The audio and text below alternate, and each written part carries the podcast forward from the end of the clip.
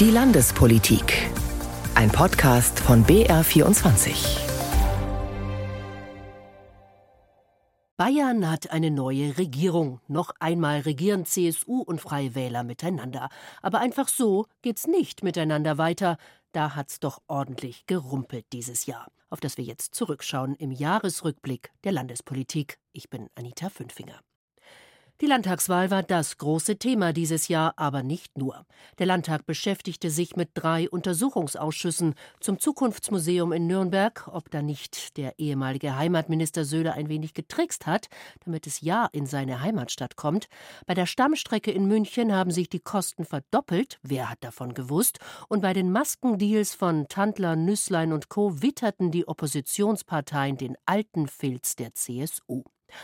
Hubert Aiwanger wollte sich die Demokratie zurückholen und dann holte ihn seine Schulzeit ein.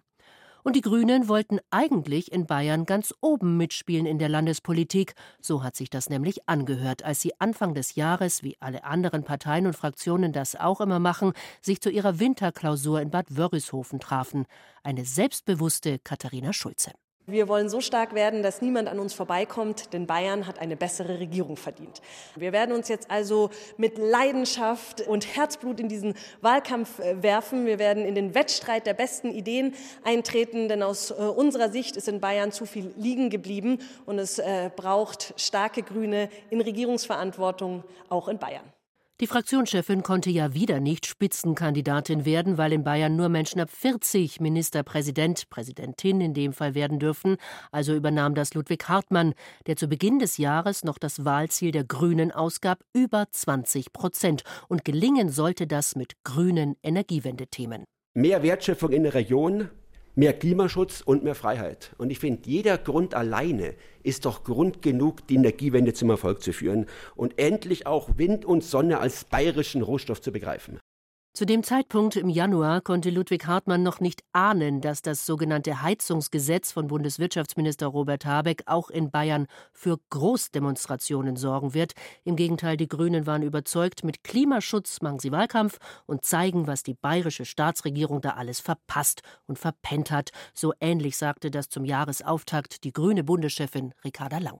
Und da muss man ehrlicherweise sagen, war die bayerische Landesregierung in den letzten Jahren eher Teil des Problems als Teil der Lösung. Denn hier wurden die Stromnetze nicht ausgebaut. Hier wird der Ausbau der Windkraft blockiert und so auch der Wirtschaftsstandort Bayern gefährdet. Im Bayern-Trend lagen die Grünen im Januar klar an zweiter Stelle, stabil bei 18 Prozent, die CSU bei 38, die Freien Wähler bei 10 und die AfD bei 13, die SPD bei 9 und die FDP bei 4 Prozent. Da glaubten also die Grünen ans Mitregieren, aber niemals ans Anbiedern an die CSU und deren Vorsitzenden Markus Söder. Markus Söders Motto ist, so viel heiße Luft zu erzeugen, dass niemand merkt, was für ein aufgeblasener Luftballon er eigentlich ist. Und ich finde ja, diesem Luftballon sollten wir mal ein bisschen die Luft ablassen. Die Fraktionschefin der Grünen, Katharina Schulze, hat auch nicht gestört, dass die CSU sich bereits früh gegen sie festgelegt hat. Das wird nichts, sagte CSU-Generalsekretär Martin Huber voraus. Wir haben mehrfach deutlich gemacht, Schwarz-Grün schließen wir definitiv aus. Wir wollen eine bürgerlich-konservative Mehrheit und das bedeutet, dass wir gemeinsam mit den Freien Wählern weiter regieren wollen. Und so kam es ja dann auch im Herbst. Die CSU umarmt keine Bäume mehr und die Grünen schon gar nicht. Und warum ist das alles so? Darüber müssen wir jetzt reden mit Achim Wendler aus der Redaktion Landespolitik. Hallo Achim. Hallo Anita. Eigentlich wollten die Grünen der CSU ein wenig Zunder machen. Die Taktik ist nicht ganz aufgegangen. Sind jetzt die Bayern nicht reif für die Grünen oder die Grünen nicht reif für die Bayern? Die Grünen sind jedenfalls nicht fürs bayerische Land. In den Ballungsräumen in München, da haben sie gut abgeschnitten, immer noch gut abgeschnitten. Ihre Direktmandate, die sie bekommen haben bei dieser Landtagswahl, die haben sie in München bekommen. Das ganze Gegenteil in den ländlichen Regionen, da fassen die Grünen einfach nicht Tritt. Die Wahlanalysen haben gezeigt, dass die Grünen in Bayern hauptsächlich eine Stadtpartei sind. Du hast es angesprochen. Auf dem Land haben die Direktmandate die CSU oder die Freien Wähler auch gewonnen zweimal. Und beim Kampf um Platz zwei waren sie ja auch nicht dabei. Also es ist ja nicht so, dass selbst auf dem Land vielleicht ein bisschen grüne Stimmung herrscht. Offenbar ist es so ähm, und die Traditionen werden auf dem Land stärker gepflegt und da sind andere Sorgen als in den Ballungsräumen. Und das äh, können die Grünen einfach nicht aufgreifen und nicht politisch kultivieren. Es ist aber nur ein Teil der Begründung für ihr ja gar nicht so dramatisch schlecht ist. Man muss das immer einordnen. Sie haben immer noch das zweitbeste Wahlergebnis in der bayerischen Geschichte gehabt. Ja, aber es ist weniger, als sie wollten. Und ein Grund ist, dass sie in den Regionen nicht Fuß fassen. Ein anderes, das hattest du schon angesprochen, ein anderer Grund ist die Strategie von Markus Söder, die Grünen von vornherein kategorisch aus jeder Regierungsbeteiligung auszuschließen. Das hat funktioniert. Das hat die Grünen und ihre Anhänger auch demobilisiert. Insofern lag Katharina Schulze, wir hatten ja den O-Ton daneben, als sie gesagt hat, das kümmert uns nicht weiter. Das war schon ein Problem für die Grünen. Und Problem von Markus Söder strategisch ist, dass er daraus dann abgeleitet hat, sich ohne Bedingung an die Freien Wähler weiterzuketten. Aber jetzt sprechen wir über die Grünen. Hinzu kommen natürlich noch parteipolitische Fehler, personalpolitische Fragwürdigkeiten und der Bund. Personalpolitik wollen wir zuerst drüber reden. Der Spitzenkandidat war Ludwig Hartmann. War es der falsche? Katharina Schulze durfte ja wieder nicht. Wäre es bei ihr besser gewesen? Ja, wobei ich den Unterschied gar nicht so groß sehe. Katharina Schulze, formal, klar, konnte sie nicht Ministerpräsidentin werden, weil unter 40. Aber die beiden standen vorne. Die haben auch sehr viele bis die meisten Auftritte gemeinsam absolviert. Die sind schon als Spitzenduo wahrgenommen worden und haben sich so auch inszeniert. Zweites Stichwort, die Themen. Sind die Bayern wirklich nicht grün im Herzen, fragt man sich. Dann sind sie nicht klimafreundlich eingestellt. Ich darf mal aus dem Bayern-Trend vom Januar zitieren. Sechs von zehn Bayern zeigen sich grundsätzlich offen, auf den Klimawandel auch mit Veränderungen im persönlichen Lebensstil zu reagieren. 15 Prozent signalisieren eine sehr große, weitere 45 Prozent eine große Bereitschaft, beispielsweise das eigene Konsumverhalten, Ernährungsgewohnheiten oder Mobilitätsverhalten zu ändern. Also eigentlich wären die Bayern ja bereit. Das Problem ist nur, dass die Veränderungen, die sich im Moment vollziehen, nicht politisch initiiert sind, sondern zu ganz wesentlichen Teilen krisenbedingt sind. Und das, was gemacht werden muss, was den Leuten Stress macht, sind eben die Krisen, die ihre Auswirkungen und, und Schockwellen und Auswirkungen bis in Bayern natürlich spürbar werden lassen und zu einer gewissen Reformmüdigkeit führen. Und wenn man dann die Reformen auch noch schlecht verkauft und kommuniziert, wie die Grünen das teilweise bei ganz wichtigen Punkten gemacht haben, als Teil der Bundesregierung, dann erklärt das, dass sich Skepsis breit macht. Bundesregierung ist genau das Stichwort. Jetzt könnte man sagen, die Ampel hat ja nun wirklich einige Vorlagen geliefert, damit man sie nicht wählen muss. Heizungsgesetz ist ein Stichwort. Wir kommen gleich noch drauf zu sprechen. Am Ende haben sich auch Bundespolitiker nicht so viel blicken lassen, grüne Bundespolitiker. Ist das auch besser so, weil man Robert Habeck wirklich nicht hier haben wollte? Die Rechnung ist immer ganz einfach. Wenn jemand verspricht, Wählerstimmen zu ziehen und zu begeistern, dann geht er auch wohin und dann wird er auch eingeladen von seiner Partei. Es fällt auf, dass in diesem Wahlkampf Annalena Baerbock, Robert Habeck, die prominentesten grünen Politiker, wenig bis gar nicht in Bayern waren, sondern Ricarda Lang, die Bundesvorsitzende, die natürlich bei weitem nicht so populär ist. Und dann war einmal Cem Özdemir, der Bundeslandwirtschaftsminister in Bayern, in Chieming, bei einer Wahlkampfveranstaltung. Und da war die Stimmung so aggressiv gegen die Grünen, dass das eine Erklärung dafür ist, dass die Partei auf ihre Bundesspitze aufgrund des Feuers, in dem diese Bundesspitze stand, nicht stärker gesetzt hat in Bayern. Das Heizungsgesetz haben wir angesprochen. Da scheint eine andere Partei viel früher verstanden zu haben in Bayern, wie viel Unmut da eigentlich drin ist, nämlich die Freien Wähler. Und auch bei Ihnen wollen wir noch mal zurück an den Anfang des Jahres. Ganz selbstbewusst sind auch die Freien Wähler mit ihrem Fraktionschef Florian Streibel in die Winterklausur gegangen und damit in dieses Wahljahr. Wir werden sicher so unsere Forderungen in einen Koalitionsvertrag schon vorbringen. Und ich denke auch, dass Minimum ein Ministerium mehr für uns rausschauen wird. Ein Ministerium mehr fordert also Streibel bereits im Januar. Da wusste er noch gar nicht, was auf die Freien Wähler in diesem Jahr alles zukommt und ob sein Parteichef Hubert Aiwanger dieses Jahr politisch übersteht. Dabei hatte Aiwanger ja bei einem Thema zumindest den richtigen Riecher. Denn das, was die Ampelkoalition da in Berlin in Person von Robert Habeck, dem Wirtschaftsminister, plante, die Wärmepumpenoffensive, die energetische Sanierung von Gebäuden, die zeitweise Überlegung, dass sogar Holzheizungen nicht mehr als erneuerbare Energie allein gefördert werden sollen. All das schien Hubert Aiwanger früh zu spüren, dass da die Bevölkerung was umtreibt. In Bayern stehen mit die meisten Ölheizungen noch im Keller. 30 Prozent ist der Anteil, 38 Prozent heizen mit Gas. Und jetzt soll also ein Hausbesitzer nach den Plänen der Ampel seine Hütte aus den 80er, 90er Jahren energetisch fit machen. Und 100.000 Euro sind da gleich weg, sagen die Experten, wenn nämlich zur Heizung noch die neuen Fenster, die Außendämmung und das Dach dazukommen. Und so Geht das also nicht, befand Hubert Aiwanger lautstark bei der sogenannten Heizungsdemo in Erding. Und jetzt ist der Punkt erreicht, wo endlich die schweigende große Mehrheit dieses Landes sich die Demokratie wieder zurückholen muss und denen in Berlin sagen,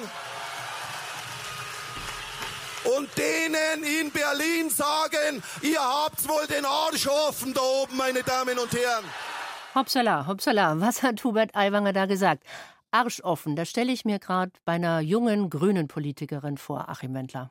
Die Empörung wäre wahrscheinlich ähnlich gewesen, aber die Reaktion wäre dann wahrscheinlich wieder anders gewesen. Ich glaube, dass Hubert Aiwanger in seiner Beharrlichkeit, um es deutlicher zu sagen, Sturköpfigkeit, der gestanden hat zu dieser Formulierung, die danach sogar politisch noch kultiviert hat, daraus Munition für seinen Wahlkampf gemacht hat, indem er die Kritik, die dann auf ihn einprasselte, wunderbar genutzt hat. Das hat ihn, glaube ich, unterschieden von Grünen. Das hätten Grüne so nicht gemacht. Der Hintern ist das eine, das andere Wichtigere an diesem Ausspruch war, die Demokratie zurückzuholen. Und genau dabei blieb der Freie Wählerchef ja auch. Er meinte es ernst, auch in späteren Interviews.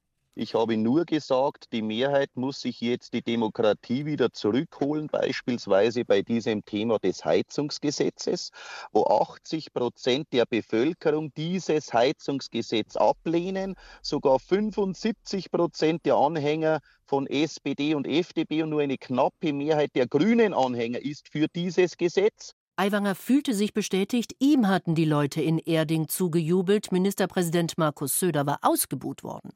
Hier vorne stehen einige, die rufen, hau ab. Ich kann Ihnen nur sagen, haut selber ab. Wer so agiert, ist kein Demokrat für unser Land. Von solchen Leuten grenzen wir uns ab. Haut ab, sagt also Markus Söder. Achim Wendler, das kennt man von ihm jetzt so nicht. Da ist er eigentlich ruhiger, aber in dem Fall war das nötig? Ja, weil zu viele da waren, die tatsächlich Fragen aufgeworfen haben im Hinblick auf ihr Demokratieverständnis. Und ähm, der bayerische Ministerpräsident er hat eine Gratwanderung für ihn. Einerseits bürgerlich-konservative Wähler, die gegen die Ampel losgezogen sind. Das kann Markus Söder aufgreifen. Aber zugleich sehr viele darunter, insbesondere in den ersten Reihen, die ihn so ausgebuht haben, wie wir das gerade gehört haben und ihm ja auch übelst beschimpft haben. Und dass er diese Ansprache gewählt hat, sich distanziert hat von dem, was an undemokratischen Äußerungen äh, da getätigt worden ist, das zeigt diese Gratwanderung und wie schwierig das ist für die CSU, die als Volkspartei ja versuchen muss, alle Bevölkerungsteile zu erreichen. Die undemokratischen Äußerungen von Hubert Aiwanger, wie sollte sich Söder da abgrenzen? Denn er war gelinde gesagt darüber sehr verstimmt. Man darf nicht wegen jeder schnellen Stimme den politischen Anstand verlieren. Wichtig ist, sich nicht anzubiedern, denn wer kopiert, der verliert.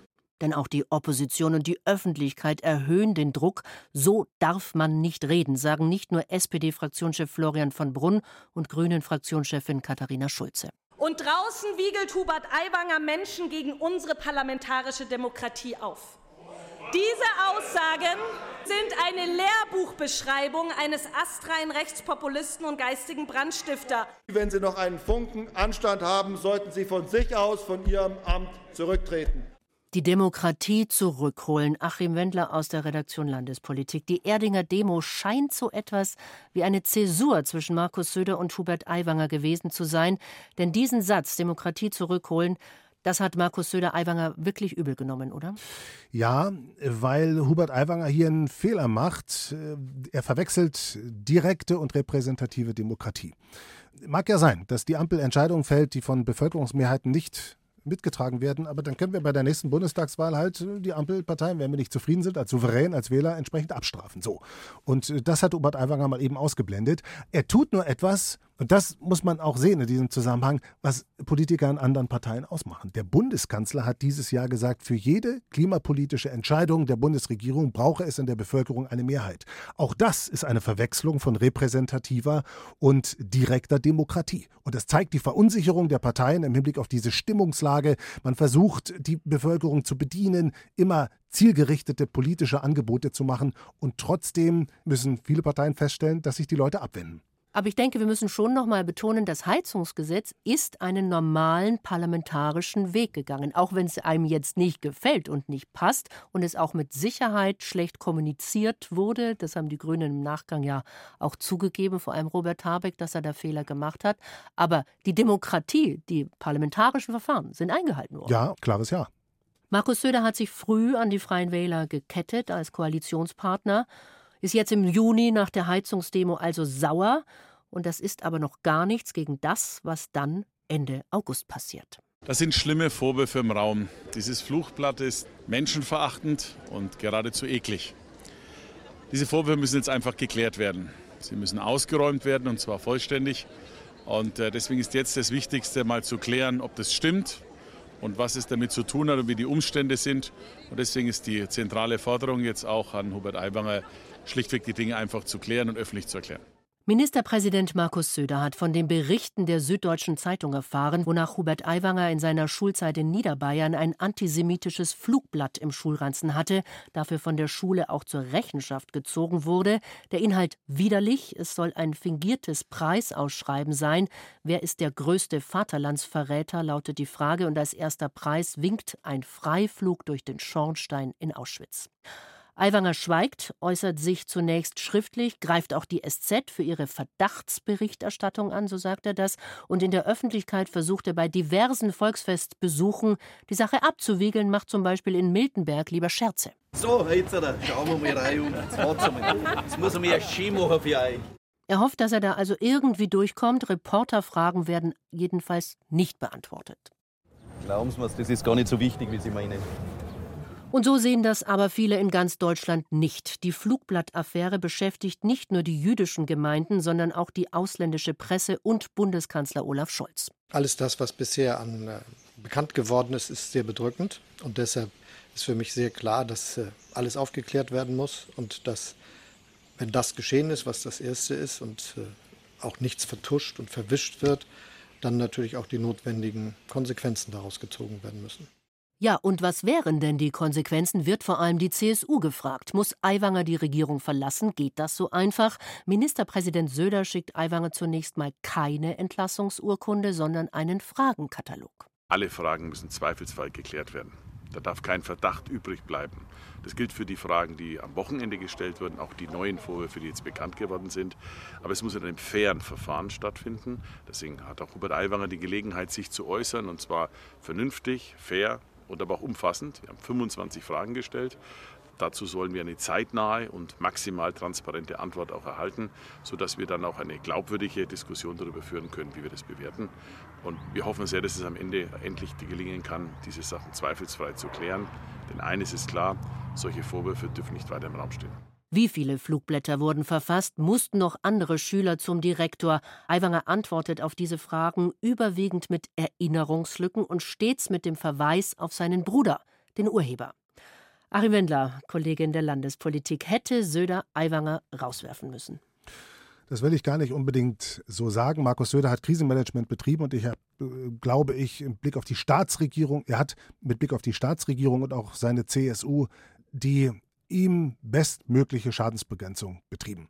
Dass das Thema damit aber nicht abgehakt ist, ist klar. Ich war im Dezember mit Markus Söder in Israel und wir haben unter anderem die Gedenkstätte Yad Vashem besucht, die zentrale israelische Holocaust-Gedenkstätte. Und deren Leiter, Dani Dayan, hat in seiner kurzen Rede gesagt, es beunruhige ihn, dass in Deutschland, er hat nicht den Namen Aiwanger genannt, es beunruhige ihn, dass in Deutschland Politiker, die mit Antisemitismusvorwürfen konfrontiert werden, egal ob die berechtigt seien oder nicht, so hat er das formuliert, dass die am Ende in der Wählerschaft zulegen können. Das zeigt, dass nicht nur in Bayern, diese Flugblattaffäre große Wellen geschlagen hat, nicht nur in Deutschland, sondern tatsächlich international. Und dennoch ging die Diskussion hierzulande auch darum, ach meine Güte, das ist doch lange her und war es nicht eigentlich eine Jugendsünde und wir waren doch alle mal jung, das war die Diskussion zum Teil. Ja, all diese Fragen, darüber kann man lang sprechen. Jugendsünde, ich glaube nicht, dass es eine war. Eine Jugendsünde laut äh, Duden, eine leichtsinnige, unüberlegte Handlung im jugendlichen Alter, wenn man sich dieses Flugblatt anguckt. Da steckt viel Kreativität, viel Gehirnschmalz drin. Leichtsinnig und unüberlegt war das ganz bestimmt nicht. Letztlich aber auch nicht die entscheidende Frage. Die entscheidende Frage ist, wie geht man Jahrzehnte später mit so etwas um? Und da hat Hubert Aiwanger seine Fehler gemacht. Die Maßstäbe, das bleibt aus diesem Jahr, die Maßstäbe verrückt haben und den politischen Diskurs, wie ich glaube, belasten auf lange Zeit. Charlotte Knobloch, die Vorsitzende der israelitischen Kultusgemeinde, hat auch die Entschuldigung Aiwangers übrigens nicht angenommen und da war sie auch nicht die Einzige, die nach wie vor Zweifel hat. Natürlich waren das jetzt turbulente Zeiten, aber dass Frau Knobloch hier nicht am Telefon äh, hoppla hopp eine Entschuldigung annimmt, das kann man überhaupt ja nicht erwarten. Ich habe mich entschuldigt und sie hat es weder aktiv zurückgewiesen noch angenommen, sondern einfach so im Raum stehen gelassen. Natürlich muss sie sich mit der Sache erstmal intensiver auseinandersetzen, verstehe ich mehr als. Also insofern ist das für mich eine ganz logische Situation, dass sie hier sagt, äh, da reden wir bei passender Gelegenheit noch mal vertieft drüber. Achim, wie hast du diese Diskussion damals empfunden? Es ging einerseits um ein antisemitisches Flugblatt im Schulranzen, ist jetzt ganz gleich, ob es der Bruder war oder nicht, und andererseits um den Umgang mit Antisemitismus an sich. Ich will mal diesen Punkt mit der Entschuldigung rausgreifen. Man fragt sich ja bis heute, Entschuldigung wofür? Wenn Hubert Aiwanger von sich selber sagt, ich habe mir da nichts zu Schulden kommen lassen, mein Bruder hat das alles geschrieben und so weiter, trotzdem eine Entschuldigung ausspricht, eine Entschuldigung unter Vorbehalt, dann kann man Charlotte Knoblauch schon verstehen, die sich da weigert. Wofür eine Entschuldigung eigentlich? Das ist ein Punkt, der diesen ganzen Umgang mit der Affäre so schwierig macht und nicht nachvollziehbar und der die ganze Politik belastet, weil wenn wir davon ausgehen, dass der Holocaust ein Fixpunkt ist in der demokratischen Kultur in Deutschland. Etwas, das nicht relativiert werden soll und das unsere, unser Verständnis von unserer Geschichte und unser Politikhandeln bestimmt. Dann hat Hubert Aiwanger da was relativiert durch seinen Umgang mit seiner Vergangenheit, wie diese Vergangenheit nun auch immer gewesen sein mag. Einer, der da ganz streng war in der Bewertung, war Florian von Brunn von der SPD, der Fraktionschef. Der sagte, Aiwanger muss gehen und dann mussten halt notfalls auch die Freien Wähler raus aus der Regierung. Und er hat sich angeboten, die CSU als Minderheitsregierung zu unterstützen. Der Vorschlag kam von ihm damals. Wir wollten einfach signalisieren, dass wir bereit sind, bis zum 8. Oktober, bis zum Wahltag für stabile Verhältnisse in Bayern zu sorgen. Wenn sich Herr Söder anders entscheidet, dann nehme ich das einfach hin. Das musste er auch hinnehmen, denn Markus Söder ist auf diesen Vorschlag ernsthaft niemals eingegangen.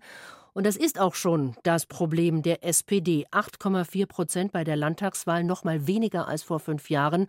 Und dabei klangen die Sozialdemokraten am Anfang des Jahres noch so hoffnungsvoll. Ich bin fest davon überzeugt, dass wir zugewinnen werden als SPD, dass wir sehr erfolgreich in diesem Wahlkampf sein werden. Ich habe das ja auch immer schon gesagt, dabei bleibe ich auch. Florian von Brunn also im Januar. Achim Wendler aus der Landespolitik. Leidet die SPD in Bayern an Selbstüberschätzung? Ich weiß gar nicht, ob sie im weiteren Verlauf des Jahres dann noch so zuversichtlich war. Sie leidet vor allem an eigenen Fehlern und Selbstüberschätzung äh, ist, glaube ich, eher förderlich im Wahlkampf. Alle Politiker, die im Wahlkampf sind, sind in einem Tunnel und hätten sie Zweifel an sich, an ihrer Strategie, dann wäre das noch eine zusätzliche Belastung. Selbstüberschätzung ist nicht das Problem der SPD. Es sind viele, viele andere Fehler gewesen. So sagt man es auch im Fußball, genau. Eigentlich wären die Themen ja nicht die falschesten gewesen. Soziale Gerechtigkeit, hohe Mieten sind nicht nur in den Städten mittlerweile ein Problem, sondern auch auf dem Land. Also wo war denn der Fehler? Die SPD, nehmen wir mal ein raus, das Innerliche, die Strategie. Ganz wesentlich hat die bayerische SPD in diesem Wahlkampf auf das Thema sozialen Wohnungsbau gesetzt. Ja. Das hat sie auch schon vor fünf Jahren gemacht. Schon damals ist es schiefgegangen. Diesmal hat das Thema, obwohl es an und für sich noch interessanter wurde. Der Wohnungsbau ist ja nicht wesentlich vorangekommen, hat die Leute aber noch weniger umgetrieben. Und das war absehbar. Die SPD hat es trotzdem in den Mittelpunkt gestellt. Hinzu kommt der Spitzenkandidat, erstens noch weniger bekannt, als ein Oppositionsspitzenpolitiker in Bayern es sein kann. Und zweitens, die wenigen, die Florian von Brunn kennen, halten ihn zu großen Teilen auch noch nicht für geeignet oder finden ihn nicht besonders populär. Inhaltliche Schwerpunktsetzung, personalpolitische Schwerpunktsetzung und dann noch der Gegenwind aus Berlin. Das alles hat zu diesem dramatischen Wahlergebnis geführt.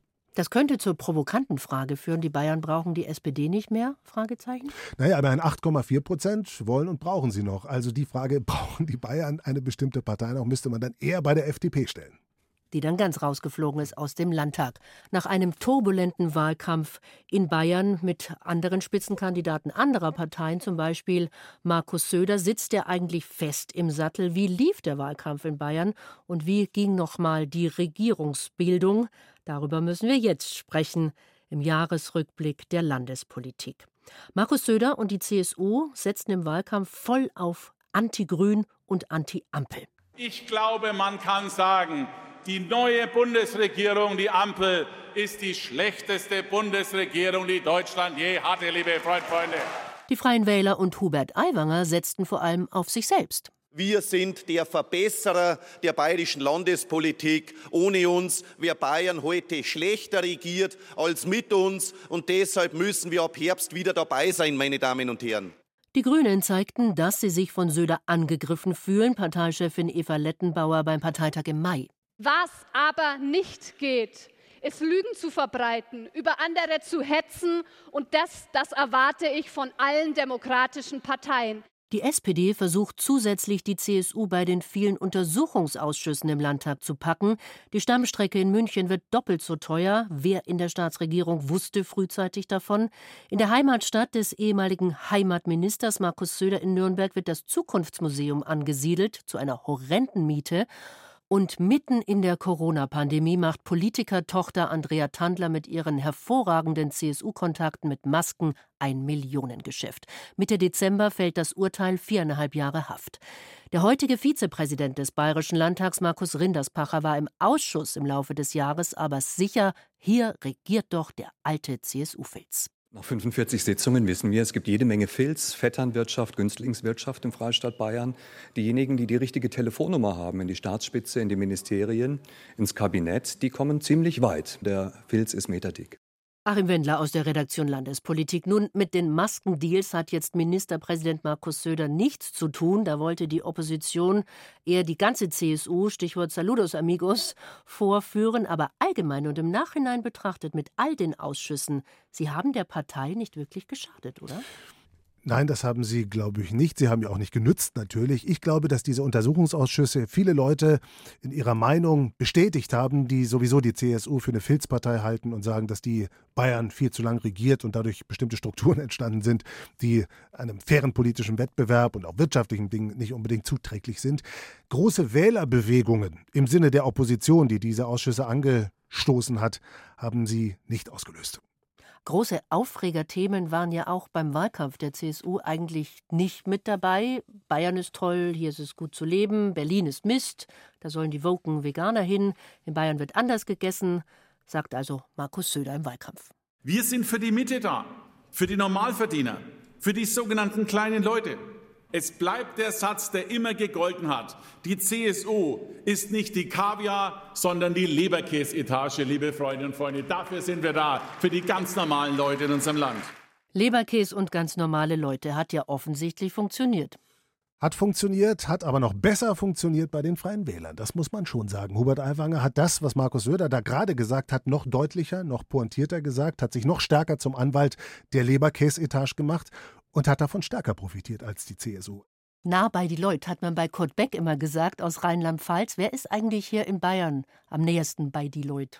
Die Freien Wähler und die CSU liefern sich da ein Wettrennen. Die Freien Wähler haben eine starke kommunalpolitische Tradition. Vor allem von da kommend sind sie eine Gefahr für die CSU gewesen und sind das jetzt umso stärker, haben zum ersten Mal zwei Direktmandate, du hattest das ja gesagt, bei dieser Landtagswahl geholt.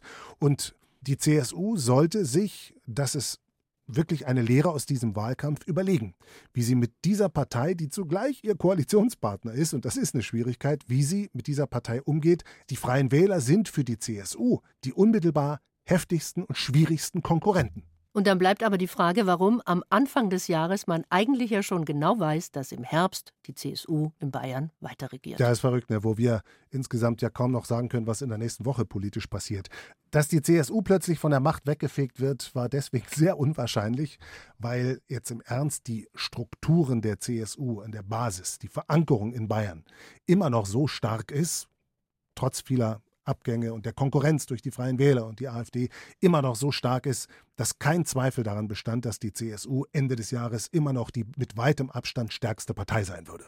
Das ist das Stichwort. Die andere Partei, die da der CSU Sorgen macht und auch Sorgen machen muss, die AfD, die von Anfang an mit scharfen Tönen in diesem Wahlkampf gegen die gesamte andere politische Klasse gekämpft hat. Das kann man nachhören bei der jetzigen Fraktionschefin Katrin Ebner-Steiner. Eins ist sicher, wir werden nicht vergessen und wir werden auch nicht vergeben. Der Tag wird kommen, an dem sich diese schwarze Mafia, diese korrupte Verbrecherbande vor Gericht verantworten muss. Das garantiere ich euch, liebe Freunde.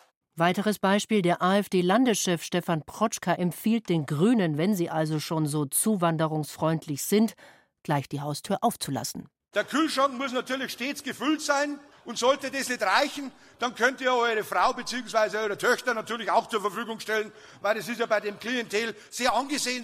Achim Wendler aus der Redaktion Landespolitik. Diese Aussagen sind wirklich widerlich.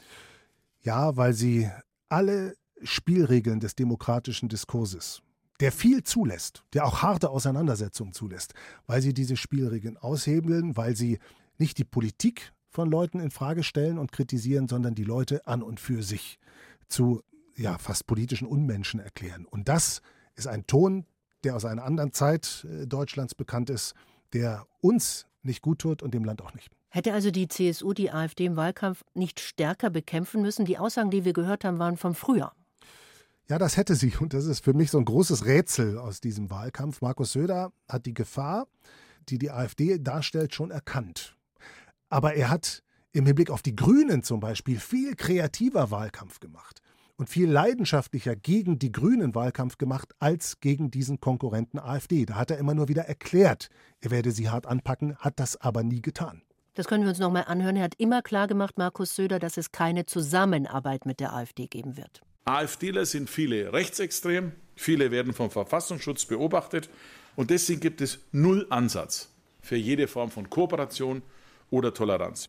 Also es hört sich ja so an, Achim Wendler, als verachtet Markus Söder diese Partei wirklich. Und wieso aber dennoch ein Anti-Gender-Sprach-Wahlkampf und nicht ein Anti-AfD-Wahlkampf? Weil sich die Grünen als Gegner natürlich viel besser eignen, weil sie zugleich der Profilierung der eigenen Kräfte dienen und die Grünen demobilisieren. Und äh, die Grünen sind, weil sie eben das andere politische Spektrum abdecken, ein viel klarerer, eingeübterer Gegner als diese AfD, die ja im weitesten Sinne das gleiche Wählerklientel anspricht wie die CSU. Und es hat der CSU ja auch nicht geholfen, über die im Wahlkampf nicht mehr ausgesprochenen 40 Prozent zu kommen. Im Gegenteil, am Wahlabend verliert die CSU sogar noch leicht, kommt auf 37 Prozent. Die Freien Wähler gewinnen über vier Punkte dazu auf 15,8 Prozent. Die AfD steigt auf 14,6 Prozent. Die Grünen verlieren über vier Punkte, landen am Ende bei 14,4 Prozent und die SPD noch mal schwächer, wir haben schon besprochen, bei 8,4 Prozent und die FDP schafft den Einzug in den Landtag gar nicht mehr. Kann Markus Söder eigentlich damit zufrieden sein, dass er das bislang schlechteste Ergebnis für die CSU eingefahren hat? Kleines Ja, weil es noch schlimmer hätte kommen können. Stichwort Konkurrenz Aiwanger, die Markus Söder unterschätzt hat, wo er die Mittel nicht gefunden hat. Und ein großes Nein, er kann äh, nicht zufrieden sein. Ähm, andere Unionsministerpräsidenten, Schleswig-Holstein zum Beispiel, Daniel Günther, kriegen noch 40 Prozent. Und es muss der Anspruch der CSU sein, als Volkspartei mindestens 40 Prozent zu holen. Dass das strukturell möglich ist, glaube ich, auch wenn die Freien Wähler in Bayern, darauf weist die CSU immer hin, damit argumentiert sie, schon eine besondere Herausforderung sind, die es in dieser Größenordnung in anderen Bundesländern jedenfalls nicht gibt. Nur dann muss man sich was einfallen lassen. Aber auch in anderen Bundesländern hat die CDU Konkurrenz von der AfD. Die hat jetzt nun hier in Bayern nochmal dazu gewonnen. Und der alte Spruch, der lange galt, rechts von der CSU darf es keine weitere Partei geben. Ist dieser Spruch jetzt eigentlich endgültig Vergangenheit? Als Norm nicht. Die CSU muss diesen Anspruch weiter haben. Er ist ja schon mal sozusagen in Frage gestellt worden durch die Republikaner, was dann aber die CSU unter anderem als eine Partei mit in den Griff bekommen hat. Faktisch ist er im Moment überholt, dieser Leitspruch. Wobei sich die Republikaner auch selbst zerlegt haben. Bei der AfD ist das Potenzial weitaus größer. Wie viel haben die noch an Potenzial hier? Solange die Zuwanderungsthematik nicht politisch gelöst wird, und das ist der Hauptpunkt der AfD. Solange haben sie noch viel Potenzial, die AfDler. Die Regierungsbildung in Bayern ging dann ja relativ schnell, aber es war auch deutlich zu sehen, so groß ist die Liebe zwischen CSU und Freien Wählern nicht, wenn sie denn je da war, eh immer schwierig, davon Liebe zu sprechen. Aber Fraktionschef Florian Streibel tut das trotzdem und drückte das während der Koalitionsverhandlungen so aus. Man kann sagen, in alten Texten, wo Königshäuser sich vermählen, heißt es so in mittelalterlichen Texten, sie heirateten und sie lernten sich lieben. Die Liebe ist das, was später kommt. Mal schauen.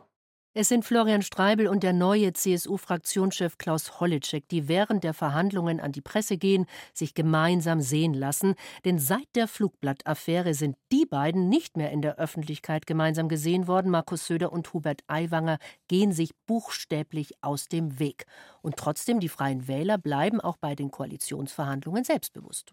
Wenn Sie ausrechnen, wie die Wahlergebnisse sind, dann glaube ich auch, dass jeder ausrechnen kann, wie viele Ministerien uns zustehen. Die Freien Wähler haben es Anfang des Jahres schon gesagt, sie wollen ein Ministerium mehr. Dann im Oktober mit dem verbesserten Wahlergebnis fordern sie es also erst recht. Und auch darüber ist der Ministerpräsident etwas verstimmt. Ich rate allen, auf dem Teppich zu bleiben. Rechnerisch gesehen übrigens ist es so, dass den Freien Wählern kein weiterer Kabinettsposten zusteht. Die Freien Wähler haben fünf Kabinettsposten bislang bekommen. Sie hatten mehr bekommen beim letzten Mal, deutlich mehr. Wir waren freundlich. Also so wie Markus Söder freundlich sagt, hört es sich gar nicht freundlich an. Am Ende gibt es ein weiteres Ministerium für die Freien Wähler, dafür einen Staatssekretär weniger. Insgesamt bleibt also die Zahl fünf. Achim Wendler, rechnerisch ist das mit dem Wahlergebnis entsprechend in Ordnung? Rechnerisch und auf den ersten Blick ist es in Ordnung. Die CSU war bis zu den Wahlen mehr als dreimal so stark wie die Freien Wähler, seit den Wahlen nur noch doppelt so stark. Insofern ist es nachvollziehbar, dass die Freien Wähler jetzt ein Ministerium mehr haben. Wenn man tiefer reinschaut, dann ist die Sache nicht mehr so klar und einfach. Und das machen wir natürlich jetzt. Die Personen im Kabinett bleiben fast alle gleich. Melanie Hummel muss ihren Posten räumen. Dafür kommt Erik Beiswenger aus dem Allgäu. Anna Stolz wird Kultusministerin. Michael Piazzolo muss gehen. Fabian Mehring von den Freien Wählern übernimmt das Digitalministerium. Von Judith Gerlach die Gesundheitsministerin wird. Und der Chef von allen ist insgesamt zufrieden. Ich bin stolz auf dieses ausgewogene besetzte Kabinett. Es verkörpert die Regionen Bayerns. Es setzt auf bewährte junge Kräfte auf ein gutes Miteinander von Männern und Frauen. Es steht für Kontinuität und Aufbruch zugleich. Besonders ein Stichwort stößt nicht nur Katharina Schulze von den Grünen auf, gutes Miteinander zwischen Männern und Frauen. Das ist ein Armutszeugnis. Das ist ein Armutszeugnis für alle Frauen in diesem Land. Eine Kabinettsbesetzung von 50-50, das hatte Söder eigentlich mal versprochen und zu Beginn seiner ersten Amtszeit auch eingehalten. Achim Wendler, Kollegin der Landespolitik, Frauenanteil also doch nicht so wichtig. Nee, dieses Ziel hat Markus Söder aber schon im Lauf der Legislaturperiode aufgegeben, als er sein Kabinett umgebildet hat im Frühjahr 2022, im Februar, glaube ich. Schon da hat er, als äh, Christian Bernreiter zum Beispiel, der Verkehrsminister, ins Kabinett äh, kam, Bernd Siebler rausflog, ist der Männeranteil deutlich gestiegen und der Anspruch, der da mal galt im Hinblick auf die Vertretung von Frauen, ist seitdem schon nicht mehr aktuell. Ulrike Scharf, die Sozialministerin, jetzt ja auch Vizeministerpräsidentin, um eine Frau auch noch mehr zu stärken, sagt auch, na ja, es müssten sich halt insgesamt mehr Frauen einbringen. Ja, die Wahrheit ist, dass wir einfach zu wenig Frauen auch sind. Wenn ich mir das Verhältnis anschaue, wir sind 23.000 Frauen in unserer Partei. Das macht gut 20 Prozent aus. Also hier ist durchaus noch äh, Bedarf, dass wir mehr Frauen gewinnen. Also kann die CSU keine Frauen gewinnen oder wollen sich die Frauen in Bayern nicht bei der CSU engagieren? Ja und ja, beides nicht oder. Und es kommt noch was dazu. Ich glaube, ein Grund dafür, dass die Frauen nicht stärker vertreten sind, liegt auch daran, dass äh, nicht alle eine Quote wollen. Dieser Parteitag 2019 liegt jetzt schon lange zurück, wo die Ausdehnung der Frauenquote auch auf die Kreisebene diskutiert worden ist. Das ist daran gescheitert, war ein Ziel von Markus Söder, dass viele junge Frauen sich nicht ins Zeug geworfen haben für die Quote. Über eine Frau im Kabinett müssen wir reden. Anna Stolz von den Freien Wählern ist jetzt die neue Kultusministerin und sie will als erstes den Lehrermangel angehen. Also ganz entscheidend für mich ist natürlich das Thema Personalversorgung. Das steht über allem. Das heißt, wir brauchen mehr Lehrkräfte, wir brauchen aber auch mehr multiprofessionelle Teams, wir brauchen mehr Verwaltungsangestellte, zusätzliche unterstützende Kräfte. Das ist für mich ein ganz wichtiges Anliegen. Achim, ich persönlich kenne keine Eltern, die sich nicht irgendwie über was in der Schule aufregen, über Lehrermangel, über Unterrichtsausfall, hat Anna Stolz das Zeug dazu, hier endlich Zug reinzubringen. Sie versucht den Eindruck zu erwecken, sie geriert sich etwas leidenschaftlicher, als ihr Vorgänger Michael Piazzolo das macht. Das Problem ist nur, wir hören es, wenn man genau hinhört, wir brauchen. Das ist ja noch kein Plan. Und das Problem des Lehrermangels ist nicht erst seit gestern bekannt, das wird seit Jahren diskutiert. Das Problem sind nicht die Stellen und es ist auch nicht das Geld in Bayern, sondern das Personal, das nicht zur Verfügung steht.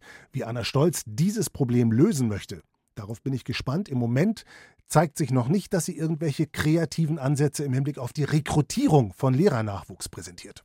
Besteht denn die Gefahr, dass künftig jeder hier in den Schulen unterrichten darf oder klauen wir sie von anderen Bundesländern? Das wird ja schon gemacht, zumindest versucht. Die Anwerbeversuche aus anderen Bundesländern, so wahnsinnig erfolgreich sind die übrigens auch nicht. Mal sehen, wie dieses Problem zumindest in Teilen im Verlauf der nächsten Jahre gelöst wird. Auch Bezahlung, A13, das Stichwort, äh, ist ein Ansatz der bayerischen Staatsregierung. Ob alles zusammen am Ende zu einer besseren Abdeckung der Lehrerversorgung führt, wird sich zeigen. Anna Stolz erweckt zumindest den Eindruck, das schwungvoller angehen zu wollen als ihr Vorgänger. Ein weiteres neues Mitglied im Kabinett ist Fabian Mehring von den Freien Wählern. Der ehemalige parlamentarische Geschäftsführer steht in der Selbstvermarktung Markus Söder nichts nach. Alle Erlebnisse werden auf Instagram geteilt, selbst die Hochzeitsreise. Also jemand, der sich schon gerne in den Mittelpunkt stellt. Ich habe, glaube ich, knapp 200 Reden in der letzten Legislatur im Landtag gehalten, war da einer derer, die am öftersten am Rednerpult standen, so dass ich das alles kannte.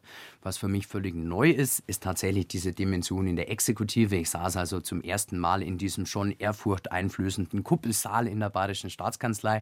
Mehrings Ministerium, das Digitalministerium, hat mit Abstand den kleinsten Etat. Und Achim, werden wir dennoch viel von ihm hören, wenn er 5G buchstäblich an jeder Milchkanne verlegt? Fabian Mehring handelt nach der Devise, je kleiner das Orchester, desto lauter musst du spielen. Und das macht er sehr geschickt und sehr gut. Deswegen finde ich es reizvoll, ihn zu beobachten in den nächsten Jahren, auch weil er sehr jung ist. Er ist gewiss ein riesiges politisches Talent der Freien Wähler, womöglich schon mal so ein äh, sich abzeichnender Nachfolger für Hubert Aiwanger, wenn der ganz heikles Thema für die CSU und andere vielleicht 2025 nach Berlin wechselt, aber jetzt äh, Klammer zu wieder. Fabian Mehring zu beobachten, wie er aus diesem finanziell und kompetenzmäßig sehr kleinen Ministerium etwas zu machen gedenkt, wird sehr interessant. Die Aufteilung der Ressorts hat ja auch für, sagen wir, etwas Verwunderung gesorgt. Wir hören eben SPD-Fraktionschef Florian von Brunn über Wildschweine sinieren. Und was ich wirklich ein bisschen falsch finde, ist, aus dem Wirtschaftsministerium jetzt ein Ministerium für Wirtschaft und Jagd zu machen. Weil wir brauchen Weitsicht statt Wildschweine, Transformationskompetenz statt Treibjagd. Hubert Aiwanger ist passionierter Jäger und schwupps hat er in seinem Ministerium jetzt die Jagd. Der Tourismus wandert ins Landwirtschaftsministerium von Michaela Kanniber. Ist das eine komische Aufteilung, Achim, damit halt jemand sein Zuckerl bekommt, oder ist das eigentlich unwichtig? Das ist das, was unter den Strich gehört, wenn man anschaut, was sich da verschoben hat zwischen CSU und Freien Wählern, worüber wir gesprochen hatten als Folge des Wahlergebnisses, hatte ich gesagt, auf den ersten Blick ein Kompetenzzuwachs für die Freien Wähler durch das zusätzliche Ministerium. Wenn man sich jetzt anschaut in der Tiefe, wie die Ressorts genau zugeschnitten sind, dann meine ich genau das. Hubert Aiwanger kriegt als Wirtschaftsminister die Jagd dazu und dieser Riesenbereich Gastronomie und Tourismus. Ein, Bayern ist Tourismusland. Ein Milliardengeschäft. Und die Zuständigkeit, die politische Zuständigkeit dafür wandert zur Landwirtschaftsministerin Michaela Kannibar von der CSU.